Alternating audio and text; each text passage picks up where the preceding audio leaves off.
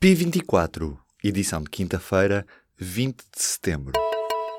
Em última hora, relatos de um tiroteio no estado do Maryland, nos Estados Unidos. À hora da gravação desta edição, falava-se em três mortos e uma situação por controlar, visto que o autor dos disparos ainda não foi detido. O alerta foi dado pelas 9 horas locais, num complexo de armazéns na zona residencial de Perryman. A greve dos enfermeiros desta quinta-feira contou com uma adesão de 75% a 80%, que é o diz ao Sindicato dos Enfermeiros Portugueses. A greve prolonga-se até amanhã. Os enfermeiros protestam contra a proposta do Ministério para a revisão da classe de enfermagem. Estamos a falar de carreiras. A presença de um drone numa das pistas do aeroporto de Lisboa obrigou nesta quarta-feira alterações em uma dezena de voos, incluindo duas aeronaves que tiveram de seguir para Faro por problemas de combustível. O acidente aconteceu entre as 10h40 e as 10h50 da noite de ontem. Ainda não foi localizado o operador do drone. A noite passou e os taxistas lá continuam, parados na Avenida da Liberdade à espera de resultados concretos. Também no Porto a manifestação se mantém. Os taxistas pedem uma revisão da lei que vai permitir às plataformas de transporte privado operar na legalidade.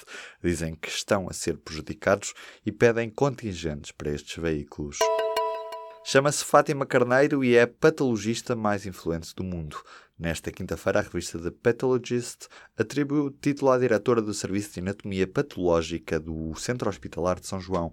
Fátima Carneiro está no primeiro lugar de um top com 100 pessoas, entre elas também o português Sobrinho Simões.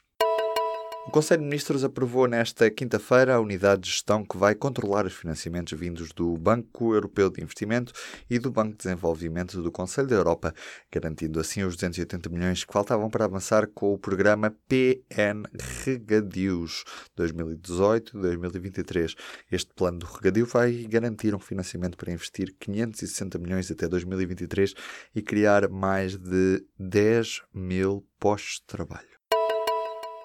Os processos judiciais vão poder ser consultados a partir de novembro online. O Ministério da Justiça diz que vai estar disponível para consulta mais de um milhão e meio de processos nos tribunais judiciais e administrativos a 20 de novembro.